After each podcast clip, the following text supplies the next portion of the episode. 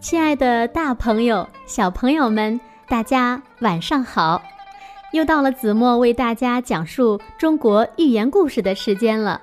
平时在我们的生活中呀，如果我们说哪个女孩子非常漂亮，会夸她有沉鱼落雁之容，闭月羞花之貌。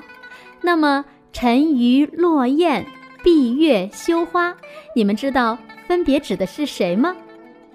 其实我相信很多人对他们四个都不陌生，他们就是我们中国历史上传说的四大美人，分别指的是西施、王昭君、貂蝉和杨玉环。那今天我们要讲述的中国寓言故事的名字叫做《东施效颦》，你们猜猜会跟谁有关系呢？我们一起来听吧。传说在春秋时，越国有个绝色的美女，名叫西施。她不仅人长得美，而且勤劳善良，识大体，顾大局。据说啊，当年越国被吴国打败后，为了复兴自己的国家，西施自愿来到吴王身边，用美人计使他沉迷。西施在家乡的时候，父老乡亲们就很喜欢她。西施有心口疼的毛病，每次犯病，她都用手按住胸口，紧皱着眉头。人们见了都说西施皱眉的样子也很好看。在离西施家不远的地方，有个长得很丑的姑娘，名叫东施。东施见大家总夸西施长得美，很羡慕，就想学西施的样子。他看见西施捂着胸口，皱着眉头从街上走过，他也做出眉头紧皱的病态表情，以为这样就美了。谁知大家看到他那种模样，反而更加讨厌他了。好了。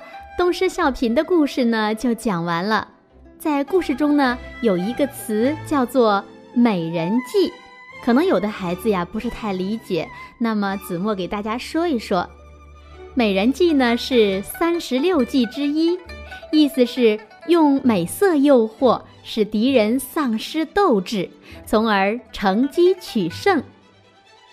好了，接下来呢，我们共同再来共同完成一个任务。那就是用一句话来概括今天的寓言故事《东施效颦》讲了什么内容？我们一起来想一想。那子墨认为呢，《东施效颦》讲述的是美女西施心口疼时捂住心口的样子非常的漂亮，丑女东施看见了也去模仿，结果更丑了。你的答案跟我一样吗？东施效颦的故事呢，告诉了我们不要盲目的去仿照别人，要不然呐，只会弄得适得其反。他讽刺了那些不知自丑、不识时务的人，只知道盲目效仿，结果适得其反，成为人的笑柄。是啊，爱美之心，人皆有之。可是也不能不顾自身条件去盲目的模仿别人吧。平常在生活中呢，更不应该一味的去模仿别人，更不能知其然不知其所以然，这样结果只会适得其反。亲爱的，大朋友、小朋友们，在日常生活中，你会东施效颦吗？好了，今天的中国寓言故事就为大家讲到这里了。我们下期节目见，晚安喽。